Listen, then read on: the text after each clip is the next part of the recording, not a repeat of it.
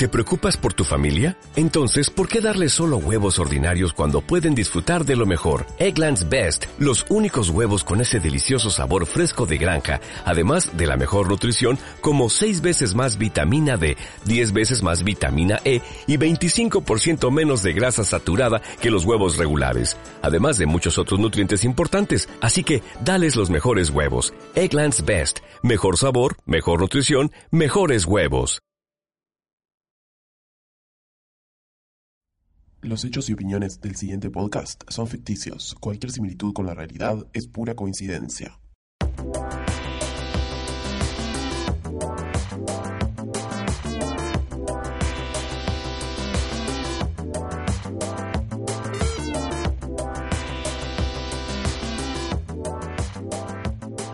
Sean todas bienvenidas y todos bienvenidos a un nuevo episodio de Ellas el Podcast en un estudio muy triste, voy a decir la verdad. ¿Por qué? Porque no hay flores hoy.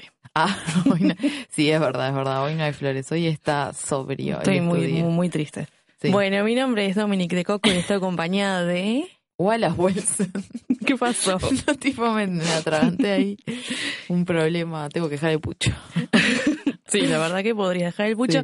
Y este episodio que es bastante especial porque nunca hablamos de este género en el podcast. Es verdad. Nunca hablamos. Sí hablamos de directores y directoras uruguayas, pero no hablamos en sí de películas uruguayas, que es lo que vamos a estar hablando el día de hoy, a pedido de ustedes, un poco aparte. Un poco, sí. La verdad que una vez le hicimos caso.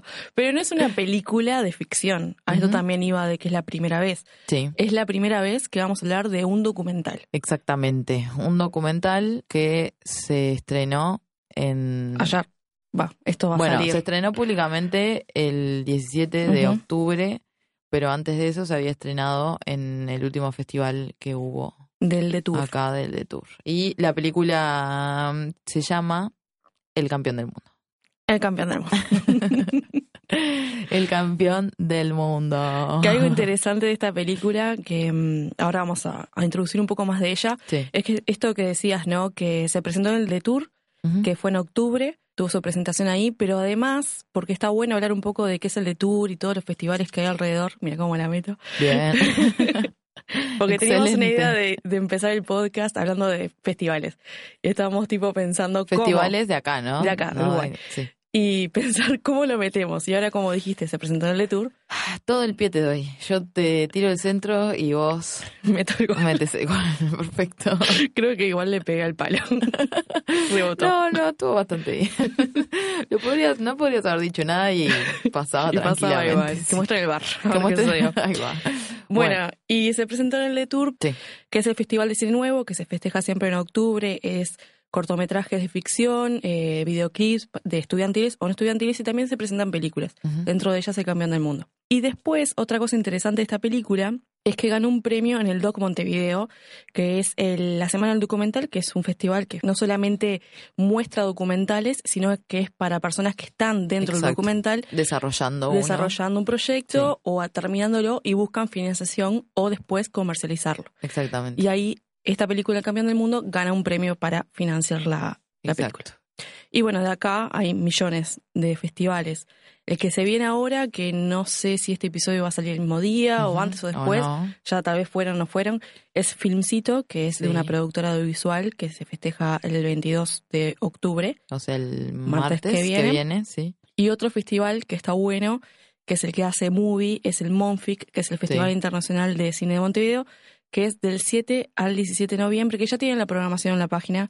Sí. Hay muchas películas que Justo quiero la tengo, sí, justo la, la tengo acá abierta. Y hay bastantes películas interesantes. Bueno, el episodio pasado que hablamos de Midsommar de, de Florence Pugh, Ujú. que actúa en esta película, eh, dijimos, ta, nosotros la conocíamos por Lady Macbeth, que Lady Macbeth la vimos en Monfic. ¿Cómo estuvo esa película, eh? Que no solamente estamos hablando de películas internacionales, porque la idea un poco es para ver el movimiento que hay de cine uruguayo en Uruguay por festivales dedicados, ¿no? Sí. Y bueno, hay películas también que se van a estrenar que son uruguayas. En el- Ujú. la programación que pueden ver, hay un documental sobre la dictadura que se llama Febrero Amargo, después hay una ficción que se llama Alelí, que es coproducción con Argentina, si me equivoco. Entonces no solamente es cine internacional, sino que pueden ir a ver cine de acá. Es verdad. También es importante que en las películas de acá vayan a los estrenos de la película, porque eso después resta, eh, resta, eso después eh, dicta si van a, ¿no? ¿Cuánto tiempo van a permanecer en cartelera Sí. en realidad? Y Entonces que recomendamos tiene- que lo vayan a ver Sí. para apoyar el cine uruguayo, que vayan a ver ni bien sale en cartelera, estaría muy bueno. Así que, nada, eso. No, perdón que te, te estaba Sí. acordando. Y además la oportunidad que tenés en los estrenos, que es que vayan los realizadores a Obvio. comentarla. Sí, Entonces está bueno obvio. que vayan a eso. Y bueno, después otros festivales conocidos, súper conocidos. El de Cinemateca, que es en abril casi siempre, Sí. que si no me equivoco creo que ya están abiertas las inscripciones para el Que el nuevo. de Cinemateca, eh, el pasado fue eh, donde se estrenaron los tiburones, ¿puede ser o no? Creo que sí, Sí, ¿no? Me parecía. seguramente. Pues está el Festival Internacional de Escuelas de Cine, que la organiza la Escuela de Cine Uruguaya, Sí. eh, que es en agosto, ya pasó también. Que ahí no solamente muestran cortometrajes de estudiantes de otros países, sino que también de Uruguay. Hay una gran importancia a lo que es las diferentes escuelas dentro de Uruguay. Exactamente. Otro festival estudiantil, eso está bueno también para la gente que hace audiovisual, ¿no? No solamente para que vayan a ver cine, eh, ya sea largometrajes o cortometrajes, eh, documentales, videoclips, sino que también vaya gente que está en esa Sí, y que quiere presentar sus cortos o recién está empezando, porque es un poco la idea promocionarlos de esa forma, entonces está bueno que se enteren. Solamente hay muchas personas que ya saben de todos estos festivales. sí, obvio. Pero está, para los que no saben o Bienvenidos. les interesa, claro, si son todos bienvenidos a acercarse. Otro festival estudiantil es FENACIES, que es el festival que se celebra en septiembre, que también ya pasó, son también Sí. todos estudiantiles. Tenemos el FESTAB, que es el Festival de Cine Estudiantil de Tecnicaturas en Audiovisuales, que es Ujú. organizado por la Tecnicatura de UTU, que Sí. es otro tipo de escuela. Y a ver, después nos queda el Tenemos que ver, Sí, que es un festival de cine y derechos humanos, que la idea, como dice el nombre, sí. es promocionar cortometrajes, películas, todo que tenga que ver con los derechos humanos Ujú. no solamente de Uruguay, sino del resto del mundo. Y Fememina, ¿El Femefima? feme, es difícil pronunciarlo, Feme- Feme- Feme- ¿El Fememina, Femefima? Sí. que está buenísimo, que es un festival de feminismo, que lo que hace Sí. es llamar a mujeres Feminismo. femeninas, ya ni sabes cómo se llama. a mujeres a que presenten tra- sus trabajos. Puede ser o individual, una directora, o puede ser una coproducción entre mujer y hombre, pero la idea es que siempre las realizadoras sean Sean- mujeres. Sí. Y también no solamente aceptan eh, videoclips y cortos y comentarios, sino que también aceptan videoartes, que también Es es, muy difícil de, de tratar de mover en el medio. Sí, eso está muy bueno. Así que ya saben, Gurisa. Ya saben, gurizá. El Femefima. y lo Recuerden el último, nombre, Femefima. Feme, Fememina. No, Femefima. Lo van a buscar, Van a no lo buscarlo, claro. Y el Fememina. último, que se viene en febrero, es el Festival Internacional de Punta del Este, que también no solamente es cine uruguayo, sino de todas partes del mundo. Y todos lados. Y pueden ir a pasear allá a Punta del Este. Pasean, Van a toman pasear. un heladito. Y deben haber otros más que nos estamos olvidando. y. ustedes sabrán comentarnos mejor. Sí, obvio. Bueno, si saben, nos, nos escriben y dicen, che, pelotuda, te olvidaste este, Este festival. Cualquier cosa haces. ¿Qué promocionas? Cualquiera. Pero bueno, podemos. eh, ya que presentamos todos estos festivales, los incentivamos a que vayan. Y bueno, nos vemos en, en los festivales. Eh, un besito, se terminó el podcast. ¿no? Y ahora vamos a hablar, casualmente, se me ocurrió de la nada. Nadie me mandó ningún tipo de papel ni nada diciéndome lo que tenía que decir.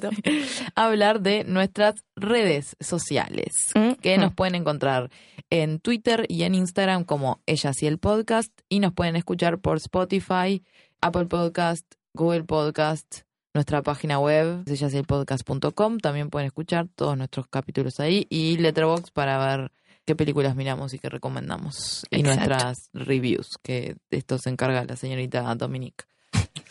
No hago mucho, te digo. No, no, no, bueno, Pongo, esta es nuestra review bueno, de tal película. Escuchala por acá y le mando el link. Claro, y está. pone, bueno, Trabajo fácil. Ahí se redirecciona el podcast y para Cuando que me escuchen el paguen. podcast. Cuando me paguen les hago una carilla de. Letterboxd te va a pagar. Tipo, hacer la transcripción de lo que decía, Sí. porque no tenía sentido. Bueno, resumen vos. Listo, listo. Bueno, este, mm, así que nada, ahora podemos pasar entonces a lo que sería el tema del día de hoy, esta película documental que se llama El campeón del mundo, dirigida por el señor señor. Formalidad. Por eh, Federico Borgia y Guillermo Madeiro. Que ambos dos son docentes, además de realizadores. Eh, uno es docente de realización cinematográfica y guion y el otro es de montaje. Pero son, se ven que son amigos de hace mucho tiempo. Amistiki son. porque ya trabajaron juntos en dos cortometrajes. Uno es El Banquete, que fue en el 2007, y el otro es Nunchaku, en el Ujú. 2011, Exacto. como dupla en dirección. Sí. Luego de ahí se lanzaron a su primer largometraje, que se llama Clever, Ujú. es conocida, del 2015, que fue una película que los hizo ganar mucho premio. Y luego de ahí, El Campeón del Mundo, su primer documental, que está ahora en todos los cines, así que pueden ir a verlo. Sí. ¿Querés contarnos de qué se trata? Sí, cómo no. ¿Qué queda después de la gloria? Diez años después de ganar un título mundial de fisicoculturismo, Antonio Osta, de 43 años, vive austeramente con su hijo Juanjo, de 17, en el pueblo rural donde nació. Arrastrando un problema renal severo, está atrapado en el limbo entre su pasado de gloria y la imposibilidad de volver a ser quien fue. Un retrato humano centrado en el vínculo padre-hijo sobre las masculinidades y las cicatrices del triunfo. Lloraba, lloraba. Nunca mejor leído. Sí, sí, la verdad que es la primera vez que lo lees muy bien. Recordemos, esto es un documental. Esto es un documental, exactamente. Aunque no parezca, es un documental. Que muchas veces me pasaba que parecía ver una ficción. Es un documental chiquis, Por eso creo que nos movió tanto también. Sí. Bueno, ta, la historia ya del personaje, Sí. hay que avisar. Eh, Antonio fallece en el transcurso de esta película, o sea, se va a México y él fallece en México.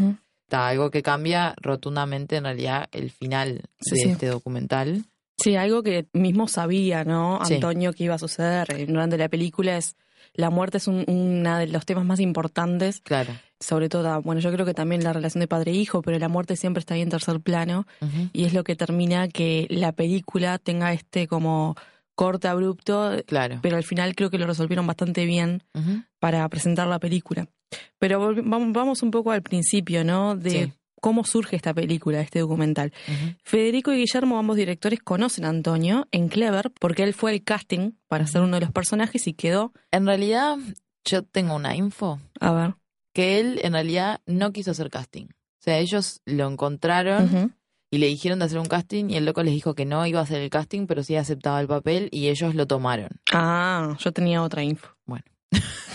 No sé, no sé eh, cuál será. Llamemos, Bueno, para que ya te llamo. llamame esta te-. Dale. Para, eh, hola.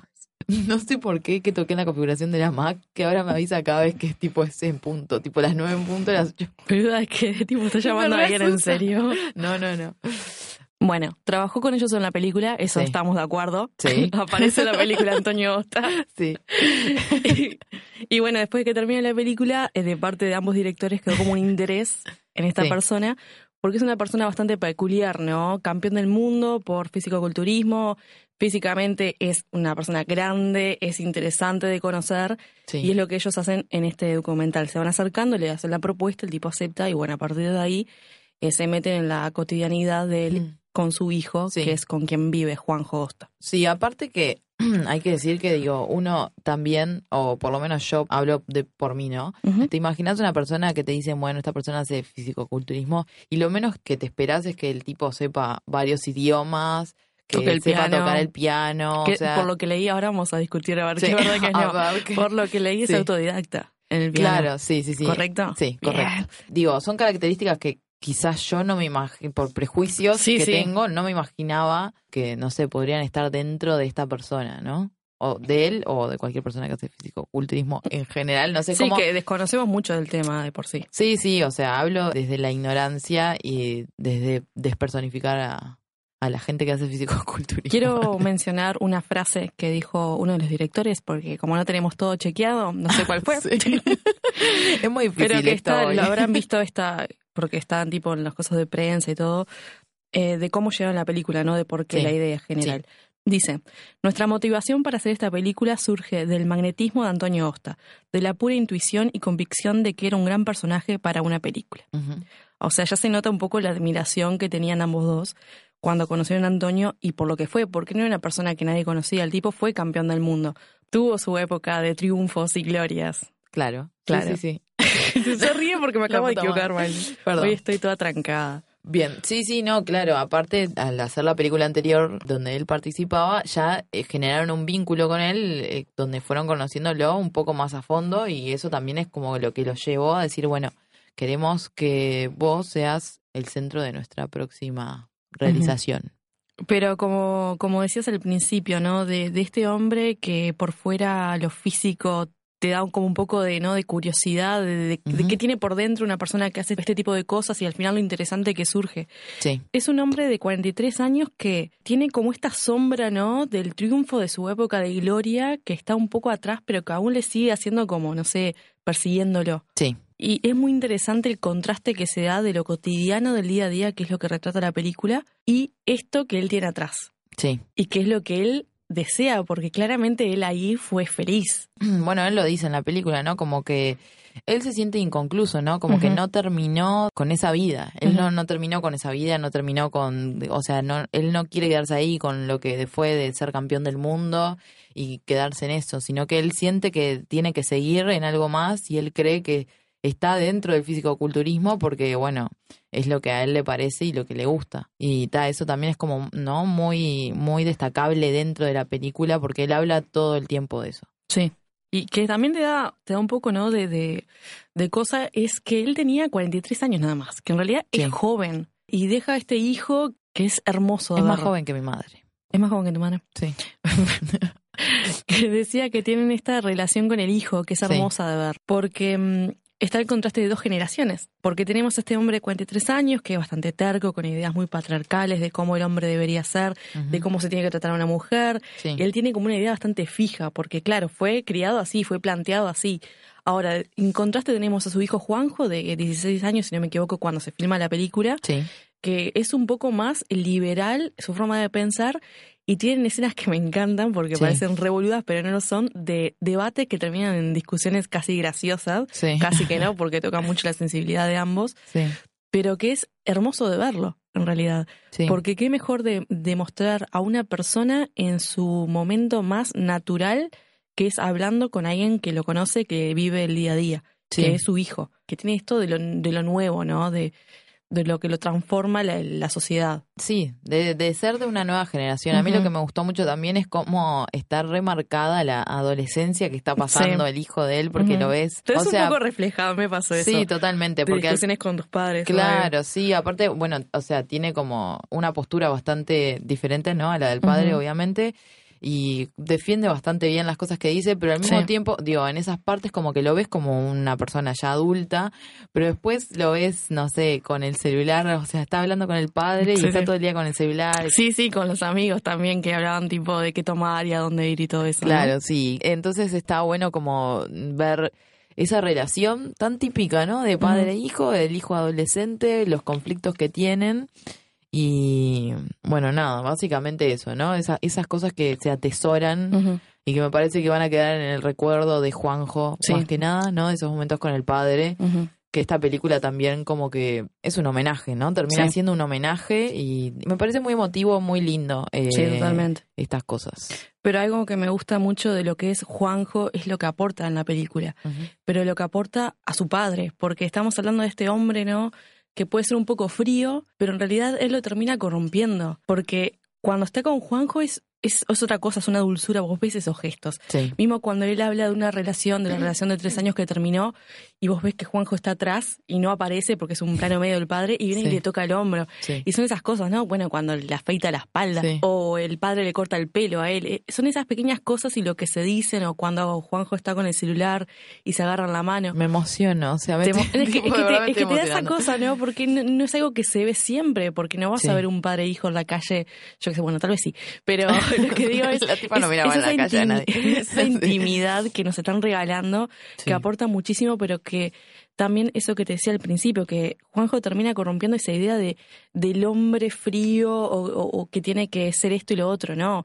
Es un padre y es un hombre, es humano, tiene emociones y lo demuestra con su hijo. Sí, Vos mismo eh, te das cuenta que él le dice hijito, sí. que hay mucho aprecio ahí. Sí, sí, a mí me gusta mucho también, eh, bueno, esto que decís, ¿no? El hombre como fuerte, y yo lo pondría como el hombre como piedra o como Sí, mármol, ¿no? Que él mismo lo menciona en la película, hablando del fisicoculturismo, creo que dice, se volvió el fisicoculturismo jurásico o algo así, Sí. que es lo que me gusta, es tipo, Es y que los músculos tienen que ser como mármol y qué sé yo.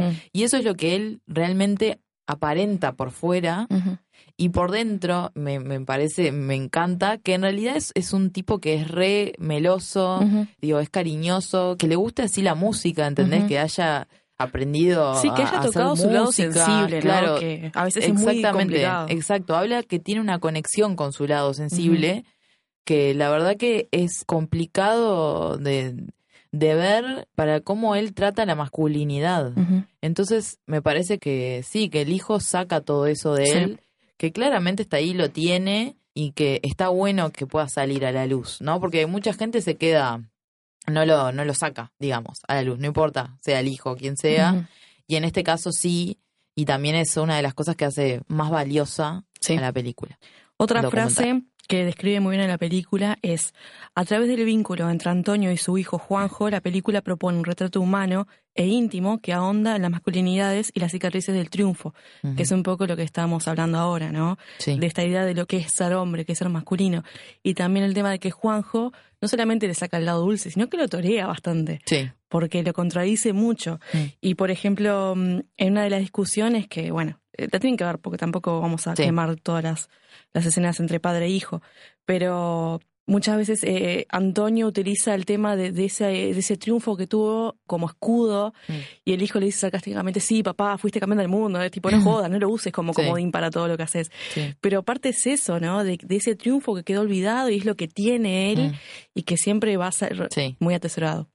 Pero que tiene esto también de Juanjo, como que también le hace volver un poco a la realidad, Mm. bajarle los pies a la tierra. Sí, también por ese lado, como que lo noté eso, qué es lo que, lo que él tiene como para decir, bueno, yo la hice de abajo, ¿entendés? O sea, yo tipo me rompí el lomo toda la vida y, lo, Sí. y logré ser campeón del mundo, no sé qué, y es lo que él usa para decirle al hijo, tipo, vos tenés que hacer algo, Sí, ¿entendés? sí, no podés, tipo, no hacer nada. Eso también como que me llamó la atención. Y que es lo mismo, o sea, a ver, cualquier relación padre-hijo.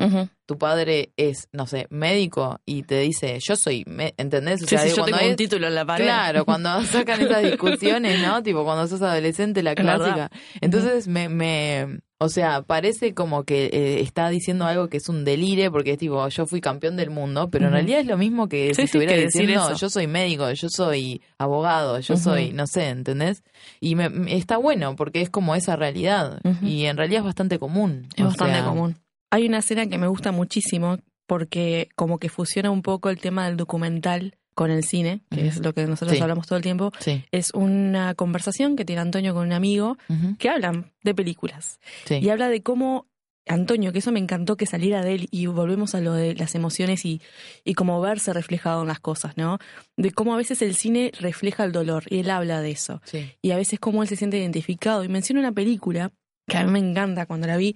Yo con el tema de los músculos eh, me da como un poco de cosas. Yo le contaba a Wallace, dije, no sé, esta película tiene músculos, me da un poco de cosas, no sé. Tengo un traumata, no sé, chiquines. No, no, no, es- se entiende, o sea, yo te entiendo. No me impresiona tanto como a vos me parece, pero te entiendo que hay muchas escenas en la película que están mostrando, ¿no? A él en torneos de te fisicoculturismo. da un poco de y- y impresión. está, está como zarpado, pues son esos músculos así como bien tallados que es como, mm, es como estar Casi viendo. imposible, no sé. Claro, sí, no sé, es como estar viendo carne cruda, no sé, es algo Carne cruda. heavy. Bueno, heavy, pero ¿a qué sí. iba con el perdón. tema de, de la película que él habla? No me llamó la atención cuando vi el tráiler, pero después de que la vi me encantó, que es The Wrestler de Darren Aronofsky con el actor Mickey sabés- Rourke. Ahí va, que vos sabes pronunciarlo bien. que justo la historia de este personaje es un luchador libre que también tuvo su época de gloria y fama y triunfo, y el tipo con la vejez obviamente dejó de hacerlo por un, también un tema de salud importante que es que sufre el corazón Sí. y el tipo, voy a quemar la película, no importa porque es Sí, vieja, no así que se la aguanta. sí. Vieja, no es tan vieja, pero igual. bueno, Eh, el tipo termina muriendo de lo que ama, porque termina muriendo en el ring. Y él, Antonio, volviendo al documental de cómo se fusiona, ¿no? Él también ve eso en el cine y que también pasó en su vida. Él termina muriendo eh, en una, creo que fue una convención sobre salud de fisiculturismo en México, pero en haciendo lo que le gustaba, o sea, hablando de fisiculturismo o estando en eso. sí. Entonces está muy bien que él como que haya visto eso en el cine. Como Sí. que cine no sea solamente entretenimiento, sino que él también lo veía así. Entonces me parece que otra vez toca el tema de las emociones que es re interesante de ver en Antonio. Ahí va, sí, él lo que cuenta es que se siente identificado con esa Ujú. película. Sí. Con el mismo personaje. Así, me encanta. Sí, esa escena es muy, muy linda porque aparte le pregunta a su amigo y le dice, pero vos no te emocionás con las películas de honor y con... Y lealtad y no sé qué, Sí, la lealtad y qué sé yo. Y él dice tipo, y ahí habla con esta película que me hace llorar. O sea, esta película lo hace llorar.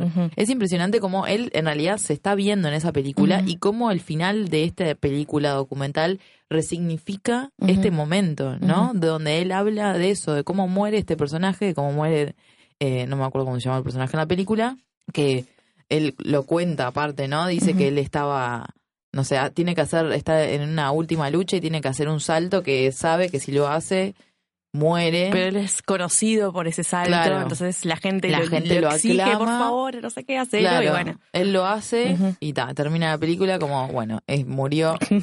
se Sí. ve que sí, porque Sí. Después te ponen, eh, no sé qué, murió.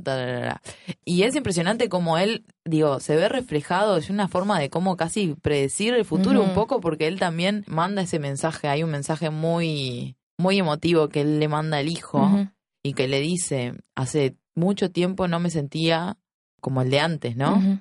Sí, estaba como- como perdido también. Claro, en- estaba en como de perdido y, y le decía, o sea, hace mucho tiempo no me sentía como el Antonio Osta de antes. Y ahora me siento como ese Antonio Osta que podía con todo, que se llevaba el mundo por delante. Y después de eso muere, no sé qué, en qué lapso, pero digo, después de eso muere. Y ahí Creo es como... que decía una semana, ¿no? Después de enviar las fotos y el video. Sí, puede Así. ser, sí. Pero digo, él tuvo, al final, lo que él decía, que se sentía como insatisfecho, podemos ver que él tuvo esa sensación de, de, de satisfacer eso que le faltaba o por lo menos aparecía ahí y termina así como el personaje. ¿no? De esta película. Entonces es casi como, no sé, una predicción que él, que él mismo se hace o, o Sí. algo que él quiere llegar y que logra y que muere como me parece que él hubiera querido, digamos. Sí, en lo suyo. En lo suyo, exactamente. Otra cosa que está muy buena de la película, porque ayer fuimos al, al estreno.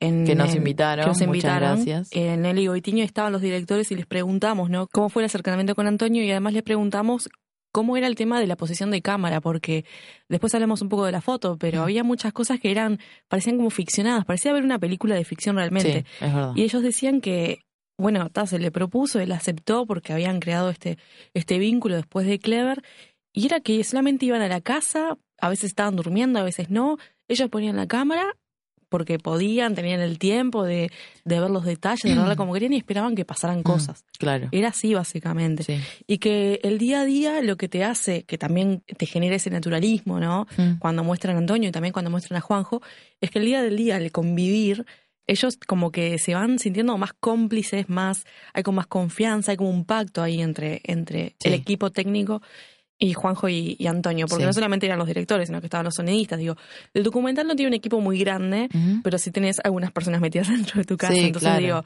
a veces es difícil, ¿no? Te ponen una cámara delante y vos dejas fluir Sí, había mucho tema de, de la paciencia, de dejar que las cosas fluyeran y que se notan en perfección acá, porque hay algunas partes que tal vez no, pero hay otras partes que, que sí te sentís cómodo Mm. o como que están ahí en su, en su hábitat sí, natural. sí, sí, como del que, día se olvidaron que estaban las cámaras. Sí, Sí, totalmente. Sí, sí, sí. Ellos cuentan mucho también que fue como, bueno, a lo que había confianza y bueno, Antonio, o sea, estaba ah, emocionado, ¿no? de, que, de que quisieran hacer una película sobre él y también es como que les dio un pase libre. ¿no? A la casa. Digo, bueno, pueden entrar cuando quieran. Ellos estaban durmiendo, era de noche y entraban y dejaban, como os decías, las cámaras en posición y esperaban a que pasaran las cosas. sí, y un poco como ya yendo al final del tema de, de- de lo que es esta parte de la idea, de cómo surge todo, de qué trata la película, es ir sobre el final.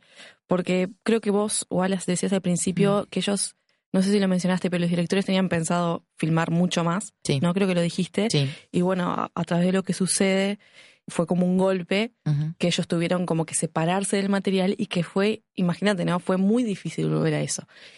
Que, que es muy jodido, ¿no?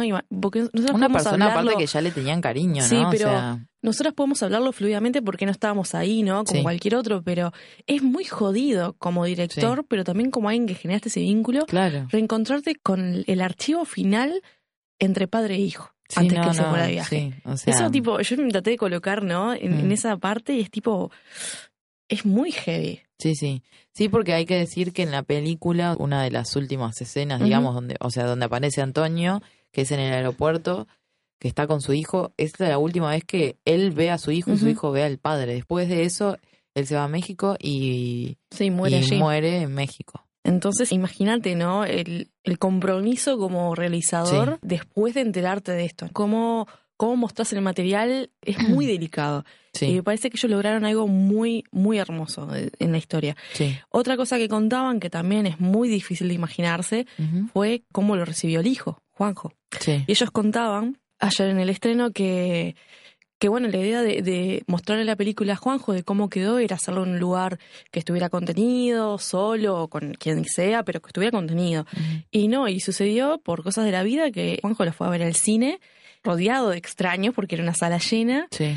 y que ellos obviamente se recagaron porque decían, mira si pobre, o sea, no. Mm, sí, y sí. terminó que, que al final como la gente se emocionó tanto con la película, se rió con la película, él como que un poco se mimetizó en eso y terminó disfrutándola, como lo haría algún espectador más, pero con eso por detrás, ¿no? Que Sí, soy sí, el claro. hijo de él, Sí, estoy en la película. sí. Pero mm, llegando un poco al, al final esto otra vez, retocando el tema de la muerte, Sí. me gustó mucho una frase, no, no sé quién era realmente, perdón, pero había un- una persona que estaba organizando ahí, ¿Mm? no sé, un señor Sí. que estaba de Jin, ¿te acordás? Ah, sí, sí, sí. Que era cuando hablamos del tema de, mm, de que, ta, que la película trata sobre la relación de padre e hijo, sobre este triunfo, sobre lo que puede ser, pero está siempre la muerte que Antonio todo el tiempo habla de ella. Sí. Y él dice una frase que me la anoté porque me gustó muchísimo, que dice la autoconciencia de la fragilidad de su propia muerte. Sí. Y es cada rato la película nos recuerda. Estás viendo esto, estás viendo al tipo comer, al tipo con sus eh, con sus Mm. animales, porque tiene perros y gatos y todo Sí. eso. Él tocando el piano, pero está la muerte. Y Él mm, toca ese tema todo el tiempo, todo aparte. el tiempo. Y Hay una parte que él dice, yo no me no hago planes para cuando tenga 80 porque no voy a estar yo- vivo. y sé que me puedo morir a los Claro, 43, cua- sí. justo la edad Sí, en la que estaba en ese momento, ¿no? Y en la que termina muriendo. sí, Te saca, ¿no? Un poco también. Porque uno trata como de disfrutar y como meterse en ese mundo y de repente es no, acordate Sí. que está esto y puede pasar en cualquier momento sí, y por ende terminó pasando. sí, Y es eso que decías, la naturalidad con la que él la dice, tratar un tema tan jodido y sobre todo cuando es de uno. Mm. No me puedo ni imaginar Mm. ponerme en ese lugar, de hablar Sí. de mi propia muerte sabiendo que me va a pasar. Pero mm, algo que es hermosamente y triste a la vez Mm. es que él menciona, ¿no? De cómo tiene miedo de no dejar un mensaje. Sí. O él decía, no me siento satisfecho. Sí. Y que hay una frase tan uruguaya que me encantó. La amo, sí, La sí, de la- sí. que él dice, una persona se tiene que sentir satisfecho con su vida como, y ahí ponen ejemplo que es, Sí. como cuando comes asado y te Sí. llenas, básicamente. Sí. No, no era así exactamente contextualmente, pero era algo así que, que no hay tan uruguayo que esto, que sentirse tan lleno comiendo un asado. Y él dice eso, ¿no? Del miedo de que siente que no, no, no completó su vida, que no dejó un mensaje y que tampoco no sabe quién darle ese mensaje. Sí, Y quiero ir un poco a lo que vos dijiste, de lo que termina siendo este documental, que termina siendo el mensaje que deja Antonio para mí. claro. Y no el mensaje que nos deja a nosotros como espectadores, porque nosotros nunca vamos a llegar a conocerlo como era realmente, aunque nos muestren lo que sea él bañándose como lo hace en la película. Sí, Me parece que es un mensaje a Juanjo. Sí. Es una carta de amor a su hijo. Es mostrarle eso que decías, el vos tenés que luchar por lo que te apasiona, como yo lo hice, y creo que eso es lo hermoso de lo que termina siendo la película. Yo nunca pensé que íbamos a dedicarle tanto tiempo al campeón del mundo, sí, pero eso te juro que, que se me eriza la piel pensar de cómo ese padre, sin darse cuenta y con la ayuda de, de- de estos directores, puede terminar dejando este mensaje a su hijo. Y me parece que es un regalo, vas a llorar, y me parece que es un regalo hermoso lo que le dejaron a Juanjo y este es el mensaje que él quería dejar. sí. Que su hijo siga luchando, que su hijo haga lo que le guste y que quiera y de que se apasione. Eso es lo que quiere Antonio está llorando. Sí. no voy a agregar nada más porque no, no puedo. Bueno. ¿Quieres hablar del sonido o vas a Bueno, seguir llorando? No. Eh, hablemos del sonido entonces de esta película, El campeón del mundo, que fue hecho por Nicolás Otten y Bruno Tortorella. Que nunca mencionamos a los sonidistas, pero acá me parece interesante porque sí. son técnicos uruguayos, así que está Vamos, bueno a, vamos a hablar de todos. darle bombo. Sí. Eh, una cosa el documental tiene que hacer es un poco acercarte a las personas que están en ella. Sí. Y parte de eso es el trabajo con las voces. Eh, vos no podés estar con un boom, ¿no? Obvio. Pero si tenés que como dar esa idea de que estás ahí. Y creo Sí. que la película lo hace muy bien porque las voces, sobre todo Antonio, están muy presentes. Que Sí. quiero decir que se sienten muy fuertes, están latentes y vos sentís como que estás ahí. Y creo que eso te convierte un poco en voyeur, sobre todo cuando él tiene sus discusiones con, con, Sí, con, con su hijo y con Juanjo. porque empiezan a sonar muy fuertes, Sí, ¿no? No sí. al nivel de saturar, pero sí, bastante intenso. Sí. Y sabes que me hizo acordar cuando, cuando discutían, ¿viste? Cuando vas a la casa de tus amigos Sí. y tu amigo empieza a pelear con tus padres Sí. y vos estás tipo en la esquina mirando y tipo sentís los gritos y dices, la Sí, puta madre, me pasaba eso. Porque era estar ahí y ver la discusión que no me podía meter, pero que me quería reír y no me podía reír. Entonces era como bastante entretenido de ver, aunque sí te daban ganas de tipo, no, estoy con él, no, estoy con claro, él. sí, sí, de tomar partido, pero claro, sin por otro poder lado era, por favor, no se griten más. Claro. Me da vergüenza, es tipo, es mi amigo. ¿entendés? Sí, sí, discusiones aparte que son las típicas discusiones que nunca Sí, llegan a nada, nunca en a. Entonces eso también era como lo gracioso de poder verlo, ¿no? Otra cosa a destacar del sonido, pero ya yendo a la música, que está muy bueno, que me gustó mucho, fue, eh, ¿viste la escena que creo que es que lo está afeitando la espalda Sí. al padre? Sí. Y se siente la afeitadora y de repente empiezan a introducir una música, pero lo hacen y lo fusionan. Sí. Entonces queda como que la afeitadora fuera parte de- del ritmo. Y ahí creo que se pasa una escena de, de un video promocional de, de Antonio. Y otra cosa que me gustó, que ya volviendo un poco más a sacando la música, perdón que siempre el sonido hablamos muy rápido, porque nos gustan más las fotos. claro. Sí. Eh, perdón, Daniel, que le gusta el sonido. Otra cosa que me gustó, viste, la, hay una secuencia de escenas de Juanjo en su vida cotidiana con lo de la moto, y después él andando, y después Sí, haciendo cosas, sí. que es tipo solamente dedicado a él.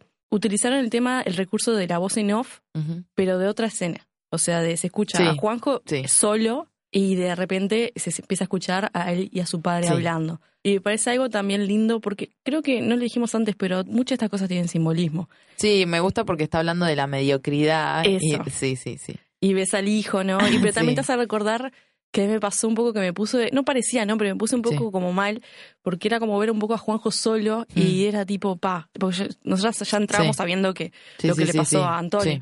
Pero era muy difícil, ¿no? De decir este chico que, que va a ser después, o sea, Sí. entendés que no se siente perdido.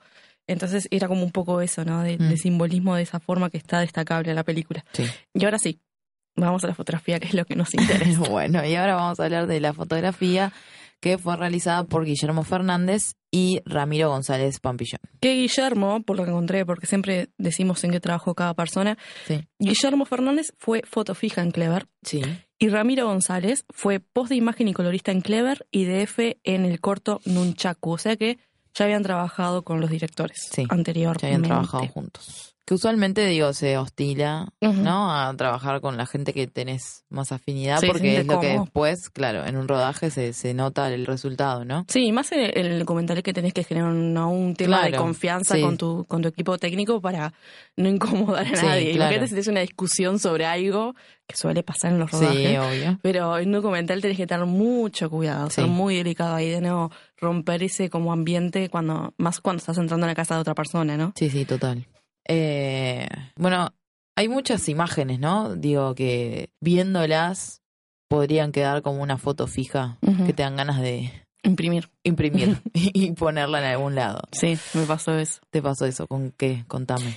Por ejemplo, hay dos que me gustan mucho, que es cuando mm, Antonio está haciendo ejercicio. Sí. Hay uno que es, él está haciendo ejercicio acostado y la cámara está tipo, al re- no sé cómo decirlo, al revés de él, Tipo en su cabeza. en su cabeza, pero Sí. es un plano picado. Sí, Hizo ejercicio y se acostó y tipo abrió los brazos, ¿no? Como forma de cruz. sí, Y después hay otro plano que es medio lateral, frontal, que él Mm. también hizo ejercicio y estaba tipo abierto de cruz. sí.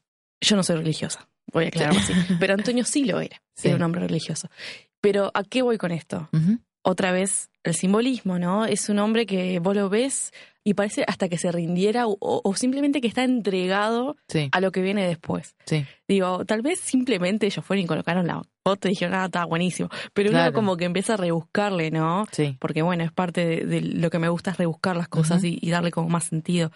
Me parece hermoso eso de, de, de ver a, a ese hombre como casi en la cruz, sabiendo su destino y, y entregado de todas formas, pero sin embargo está en el coso de ejercicios porque él tiene que seguir haciendo Sí. ejercicios y luchando y fortaleciéndose para seguir en lo que ama. Después, también hablando un poco de la religión, porque Ujú. se muestra en la escena que ellos están en su iglesia, que es un plano medio de ellos dos frontales, pero atrás dice, mm, o sea, se ve pintado, ¿no? En una pared de la iglesia, entre sus cabezas parece que dijera Gloria a con tu vida. Que en realidad la frase creo que decía Gloria a Dios con tu vida, o no sé, ni idea. Sí. Pero era como lindo ver eso, Gloria, el tema, porque la película habla de esa gloria que Sí. tuvo Antonio a con tu vida y cómo se relaciona la vida de él. Claro. La estoy recontra rebuscando, ¿no? Pero No, me sí. pareció lindo ver entre sus cabecitas esa frase, que igual tenía otro significado para la iglesia, pero me parece eso. Y que también algo que me olvidé de decir es que mm, el tema, ¿no? De lo apasionado que era él y, y cómo sentía y cómo también la religión era parte de él. Cuando está en la iglesia hay una parte que el cura o el padre, discúlpenme los que son religiosos, dice algo como por mi culpa, mi gran Porque culpa. Sí. Sí, Una frase está diciendo, y él cuando escucha, ¿no? Por mi culpa, mi gran culpa, que él repite, él empieza como a golpearse el pecho, ¿no? Sí. Y sabes a, a qué, yo la voy a rebuscar, discúlpenme, discúlpenme, pero viste la parte del aeropuerto cuando él le explica, no, bueno, y en mi época se tomaba esto, nosotros sabíamos que esto no se iba a hacer mal. Y él se golpea como sabiendo, no, yo sé lo que Sí. hice. Sí. Digo, no, no es creo que sea más de un arrepentimiento, sino que él siente una culpa así de que él tenía, o sea, él sabía que podía no hacerlo, pero por lo tanto decidió seguir con lo suyo porque él lo ocasionaba y lo que le iba a ayudar en su físico. No sé, no quiero como entrometerme Sí. tanto en algo que no sé, pero es eso, ¿no? Que todavía sigue trancado y él se siente culpable en ciertos aspectos, o por lo menos esa pasión que lo, también lo lleva al tema de la religión. No sé si Yo me no sé si, si, si diría que se siente como culpable, sino como que se hace responsable. Responsable. Me parece. Ah, me parece mejor. ahí. Sí. Por cómo es él y, y su actitud, ¿no? Decir, bueno, listo, yo hice esto y me hago responsable Sí, y me hago acá estoy y va a pasar lo que tenga que pasar. Por Puede ser cómo- lo que quise decir. Ah, ok. bueno, por cómo tiene su actitud, digo, de todo lo que habla de la película. Porque él también asume su muerte, ¿no? Como eso, como bueno, ta, esto me va a pasar porque yo me hago responsable de lo que, de las cicatrices que me dejó el Sí. fisicoculturismo. Totalmente. Entonces, eh, me parece que va más por ese lado también. Otro plano que está muy bueno, que Sí. no sabía a dónde iba a llegar porque yo veía que la cámara subía y digo, ¿qué quieren mostrar? ¿Qué quieren Sí. mostrar? Y la verdad que termina siendo un plano muy bueno. Sí. Es un plano que comienza con, creo que es un póster de fisicoculturismo que se ve Antonio, ¿no? Todo pintado dorado, de- supongo que es su gimnasio. Y la cámara. Está re dorado. Sí. re dorado. y la cámara empieza a hacer como un tilt up, o sea, empieza a subir muy lentamente y vos ves pared, pared. Yo ¿Qué hace? ¿Qué hace? Y de repente empieza a abrirse el plano, ¿no? Empieza a mostrarse Antonio descolgando la ropa, Sí.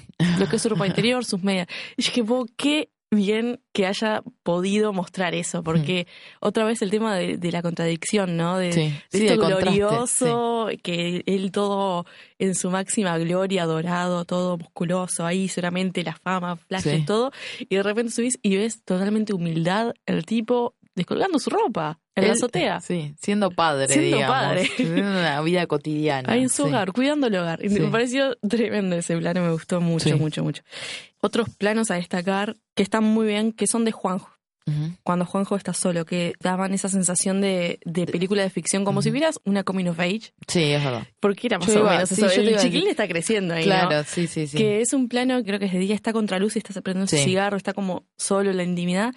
Y después también hay otro en la ventana, pero por fuera, de Sí. noche, él con sus amigos. sí. Y era un poco eso, ¿no? Demostrarlo que también es un, un chiquilín que dentro de todo, la gloria de su padre, es un adolescente que está creciendo, que Sí. también tiene la sombra del triunfo de su padre, pero el tipo, no, está en la suya, él tiene también Sí. su proceso.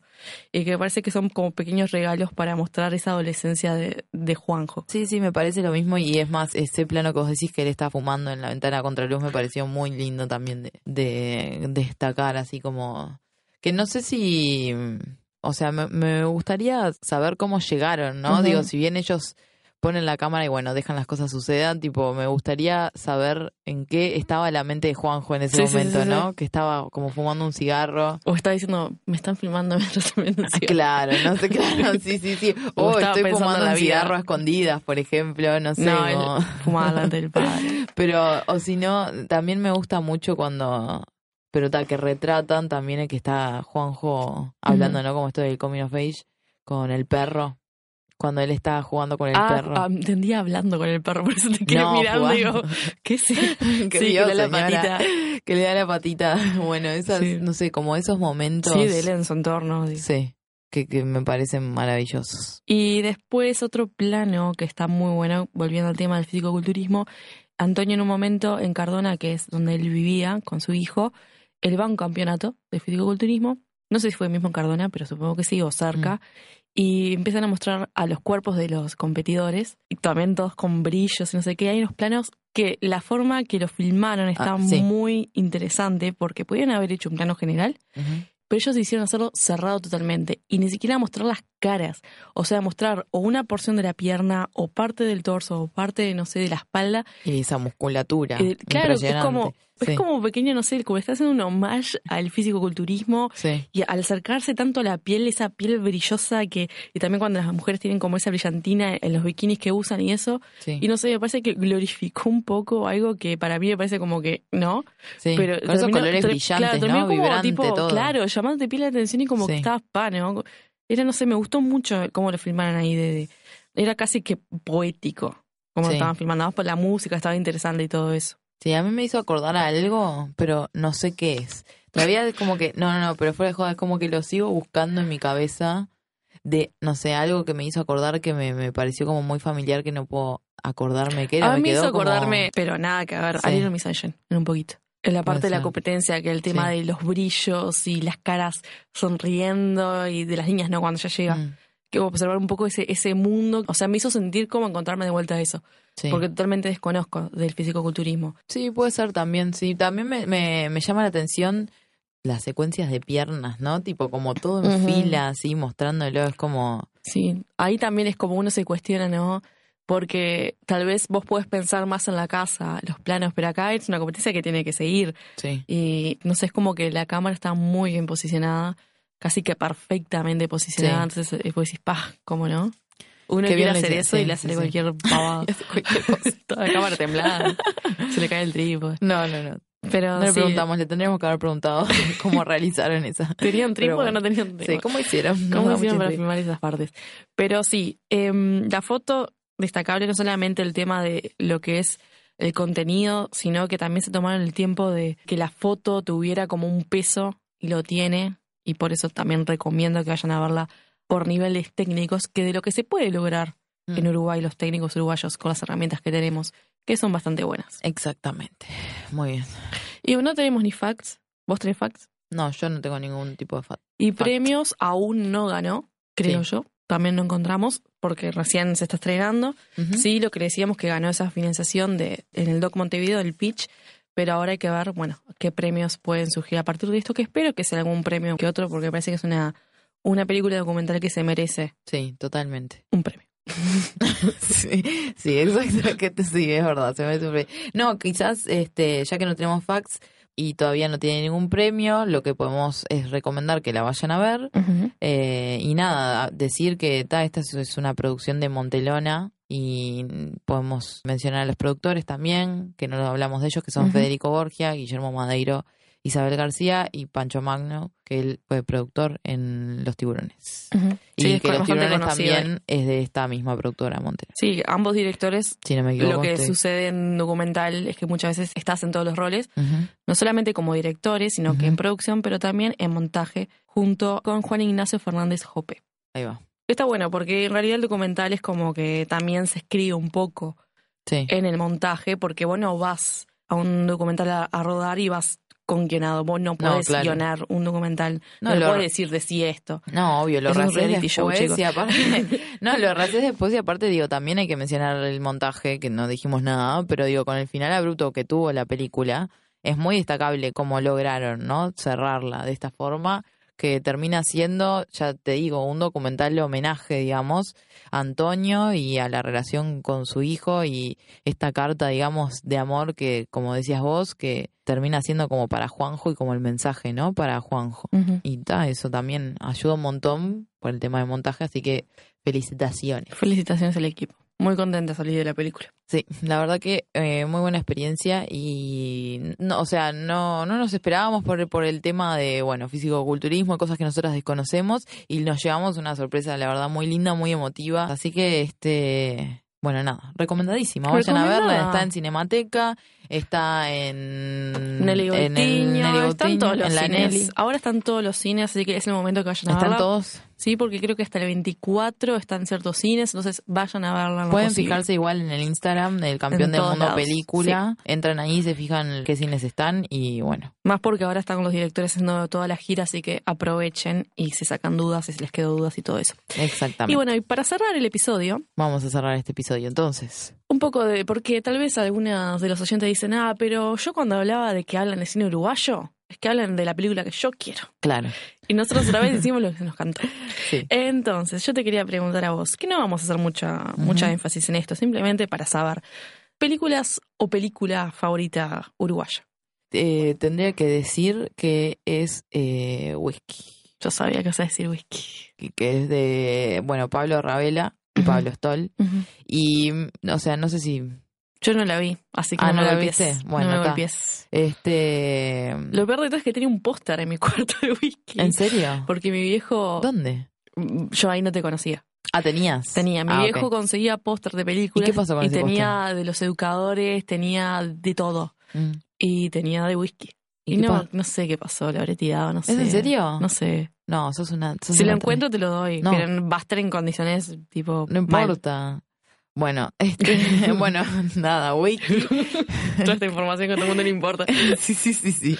Eh, que bueno, se trata de, de, bueno, su personaje principal que se llama Jacobo, que es el dueño de una fábrica, ¿no? De, de medias, que bueno, tiene como una vida un poco gris, ¿no? Es como un poco aburrida su vida y desarrolla como la relación con su empleada que tiene, que se llama Marta, que es interpretada por Mariela Pascual que es una actriz a esta altura ya eh, súper conocida. Y eh, bueno, en esta rutina que él tiene con esta empleada aparece su hermano, interpretado por Jorge Bolani, que bueno, Grande Jorge Bolani. sí, un genio, que bueno, es, es la personalidad de él es totalmente distinta a la de Jacobo. Y bueno, ta, empiezan a, a tener algunos roces. Y a mí lo que me gusta de esta película en realidad que es como que relata mucho eso, ¿no? Como los resentimientos ocultos que tienen ellos entre hermanos, como relata mucho la, la soledad. Como que es una película que habla mucho de eso, de la soledad, de, no sé, como la vida esa cotidiana que es como un poco insulsa, ¿no? Y ta, no puedo spoilear mucho, pero tiene Sí. un gran final, un gran final donde Marta, eh, nada. Tiene Suceden una, cosas. Tiene una relación, sí, nada. eh, véanla, Suceden sí, suceden cosas. Pero digo, tiene un, eh, es como, nada, dentro de esa soledad, los personajes se, se empiezan a dar cuenta de algunas cosas y tiene un final que parece como re boludo, pero en realidad sí, si te pones a, a pensar un poco, nada, es importante. no sé cómo decirlo. No quiere- no quiere O sea, quemar, pero quiere claro, contarnos tipo, ta, no puedo. Así Mírenla, que, bueno, y la otra hay que miren mirar. Wiki, que ta, es mi película favorita uruguaya, lo lamento. Discúlpenme, no es mi culpa esto. Dominique es una atrevida que tenía un póster, lo tira, no vio la película, no hace nada. Ya sabía que esta era mi película Sí, de hace favorita. años que sabía, pero No, y todavía no la vio, es una atrevida. A ver, tu película, ¿cuál es tu película favorita? A Eh, ver. yo no sé si favorita, favorita, pero una película que me encanta, que también trata de un Jacobo, Ay, ¿en pero es de serio? otro director, Me que es de Álvaro Brechner, Ya su segunda película, es. Mr. Kaplan. Muy buena esa película. Me, me encanta Mr. Kaplan. Es del 2014, está protagonizada por el chileno Héctor Noguera y el uruguayo Néstor Gusini, entre otros actores. Sí. Y bueno, trata la vida de Jacobo, que es un veterano judío. Me copia, me copia. que también se encuentra con un- un- una Los época dos de son su- judíos aparte. O sea, me copias todo, querida. una Listo. época de su vida que él también siente que no, no cumplió nada, que no hizo nada. Y bueno, se encuentra con esta historia que él mismo que se crea un poco en la mente. No spoilees, No, porque... no spoilear. No, Bueno, vamos a tratarlo. se encuentra con... Parejo, ojo por ojo. Es que no, no quiero quemar tampoco. Pero se, se encuentra con esta idea de que hay un hombre, eh, un nazi, que se exilió a Uruguay, que vive eh, en las costas uruguayas y él lo persigue pensando que y se voy a probar que este tipo es nazi, entonces es como una persecución y es muy entretenida de ver, es muy emocionante. Es eh, cómica también, digo, cómica. tiene bastante comedia, no tanto así también, 25 watts. Sí, de la soledad, pero tiene esto de, y la foto es hermosísima y a mí me gusta mucho el trabajo de Álvaro Brechner, Mm. que de paso recomendar Mal día para pescar y La noche de 12 años que está en Netflix por si la quieren ver. Pero Otra película que me gusta mucho es 25 Ah, watts, bueno, también de los que directores que vos dijiste anteriormente. Yo de te dije una película y vos ya tenés que mencionar dos para hacerte la loca. Pero sí, es verdad, 25 watts que... de eh, Revela y Stoll. sí, de los mismos De directores de Wick. Wick, exactamente. Que bueno, vi- creo que 25 watts. La vio todo el mundo, me parece, ya a esta altura. sí, que hay mucha gente que la odia, mucha gente que la aparte. ama, pero para mí es una de las grandes películas. No, la gente que la odia no puedo creer, porque de verdad Eso no tiene pasa todo. nada en la película. Para mí es como que pasa. O Al sea, contrario. es un retrato de que pasan cosas cuando no pasa nada. Y Es que como- yo te entiendo que me digas que no pasa nada en Whisky porque entiendo que es una película que tiene sus momentos de, de- de densidad, Ujú. pero igual yo, para mí es hermosa. Pero en 25 watts tiene todo, tiene comedia, la fotografía es increíble, increíble. o sea, tiene Las nada. actuaciones están geniales. Las actuaciones son buenísimas, no, no, muy buena música también, Ujú. todas cosas súper Tiene destacables. pequeños esa chistes que están de más, tipo. Sí, ¿Cómo es la mirada de Blandengue? No, el grito, porque el grito de Blandengue. Sí, me encanta. tipo, esa parte me encanta. no, No tiene cosas grito como muy- el grito de sí. Blandengue, así decía la frase. Y después, eh, ¿vos Hola, alguna más? Beatrice. Eh, No, era menchaca, chaqueta. ¿Cómo es? Bueno, sí, tiene, tiene momentos memorables. Así que bueno. Eh, yo otra sí, película. tenías alguna otra.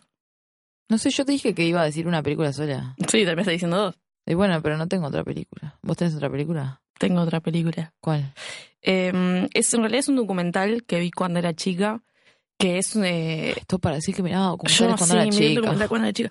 No, pasa que fue un poco más... eh, a ver, yo me enteré de la dictadura cuando era una gurisa, cuando tenía era una niña, pero nunca me había como acercado tanto a realmente cómo era por dentro, cómo era que la familia sufría cuando había un desaparecido, ¿no? Sí. En tiempo de dictadura. Y me pasó que fue cuando me cayó un poco la ficha de lo importante que era, ¿no? Saber Mm. sobre eso, cuando eh, hicieron el documental Por esos ojos. No lo vi. Es un documental de, mm, del 97, o sea, lo vi, creo- me acuerdo que lo vi en la tele, así que tenía 8 o 9 años, Sí. ponele. Por esos ojos es, un, es uruguaya francesa, está dirigida por Gonzalo Arijón y Virginia Martínez, y lo que trata es un documental que trata sobre la búsqueda que hizo María Esther Gatti de Islas Ah, de su nieta sí. eh, Mariana Zaforani, bueno, después de la dictadura, porque ella, Mariana fue, es hija de desaparecidos y fue raptada, como muchos niños de detenidos desaparecidos, Sí. a Argentina y ella logra encontrarla, o sea, la abuela, y es todo eso de, de- de cómo fue el encuentro, de cómo, y a- me emociona pila porque me acuerdo que la vi de chica y fue un poco eso que te digo que me cayó la ficha al piso de lo que me contaban mis viejos o lo que me enteraba, Mm. no era que era una historia no más de Uruguay sino la importancia que tenía. Entonces, me acuerdo una escena que eh, María Esther contaba, una vez que descubrió la casa donde estaba su nieta, ella se escondía atrás de los árboles para verla. ¿Entendés? Verla jugar, verla Mm. cuando se iba a la escuela, porque era la única forma que ella podía estar con su nieta. Mm. Y después el reencuentro con ella, con la nieta, porque cuando sale la película, creo que ella, María tenía 18 años. Sí. Y después el reencuentro con su abuela, el aceptar que, que tenía una vida, ¿no? Que fue Sí. robada. Entonces digo, fue una película que a mí me conmovió y hasta el día de hoy me sigue conmoviendo. Hay muchas películas sobre dictadura, documental y no documental. Eh, la noche de dos años de Brezhnev es sobre la dictadura, sobre presos políticos y la verdad que este documental, eh, por esos ojos, a mí me, me emociona hasta las lágrimas y, y me acuerdo verla de grande de vuelta porque me, me había quedado de chica, ¿viste? Después dices, ah, recuerdo esta película, la voy a ver de vuelta y ta. Y obviamente me emocionó de la misma forma. Así que es una película que para mí me hizo cambiar mucho y que es muy complicado, ¿no? Tratar de, de explicar a un niño lo, es- esa mancha negra que todavía sigue estando en el Uruguay, que fue la época de la dictadura. Sí, estaría bueno o también como ver dónde justo se me ocurrió ahora. Sí, buenísimo, no Pero sé dónde pueden estar. Claro, ver dónde podrían ver estas películas, pero Nos mandan eh, un sí, mensaje Nos mandan un mensaje y nosotros se las buscamos por algún lado a ver si las legal, ver. claramente, porque justo estamos acá. Que es, Sí, no. legal. Hay una plataforma en realidad que tiene películas uruguayas que, o sea, pagás tipo un dólar, no sé Sí. cómo es, y se pueden ver. Quizás esté ahí, no, no tengo ni idea, pero si quieren saber dónde verlas, podemos buscar y vemos si las conseguimos para... Sí, o y les después, decimos por las pueden ver para aportar ahí. si son estudiantes en la FIC. Ah, ¿Están? sí, seguro. hay muchas Sí. de esas que están ahí en DVD, las pueden alquilar. También en la Tecnicatura Visual de UTU, que se dicta en el DATU, hay DVDs. Sí, Por ejemplo, sé que está Clever bien. y otras más, así que pueden encontrarlas y supongo que otras universidades también habrá, yo supongo que la pueden conseguir. Sí, sí, sí, seguramente. Así que, bueno, Este fue nuestro episodio de cine Este fue, uruguayo. nuestro, este fue nuestro episodio de, de hoy, de cine uruguayo. Ficción documental. Ficción, documental, nuestras dimos películas de. Uruguay favoritas. Documental eh, de momento. festivales. Festivales. Cortos, todo lo que pueden ver. No mencionamos ningún corto. Todo lo que pueden ver. Las películas que más nos gustan Abarcamos todo. uruguayas. Porque somos uruguayas. Eso te salió un Muy poco argentino. De la Argentina, que esto en Argentina no pasa. Bueno, entonces nos despedimos de este episodio. Nos despedimos de este bello episodio. Vayan a ver la película, háganos caso. Puede ser que no les llame la atención, pero van, a, van a llorar. Sí, van a sí, llorar. sí. No, van a, sí, o sea, van a llorar. Yo estuve llorando. Van a llorar, ahora, van a llorar hace- como lloró Wallace. Sí, y, y en la media película hora. también lloré. Igual me, eh, tipo, me estoy controlando. Es como eh, ojos vidriosos nomás. Tipo, no, no terminan de caer No las terminan de lágrimas. caer. Es positivo. Y bueno, y en el próximo episodio vamos a tener un invitado. Sí, en el próximo episodio, entonces seguramente tengamos un invitado. Así que bueno, estén atentos, atentes, atentas. Nos va a poner una película re difícil, estoy seguro. No sé, la verdad que no sé. Muy, muy buena. Muy bueno este aporte final. Bueno, nos estamos escuchando entonces en el próximo episodio de este maravilloso podcast. Recomendamos de vuelta El Campeón del Mundo para que vayan a verla y también para que los puedan seguir en las redes sociales que creo que tienen Instagram que es arroba el campeón del mundo película. Así que vayan ahí, fíjense dónde pueden ir a verlas. Y nada, nos despedimos. Nos estamos escuchando en el próximo episodio de Ellas el Podcast. Nos escuchamos. Chau, chau. Adiós.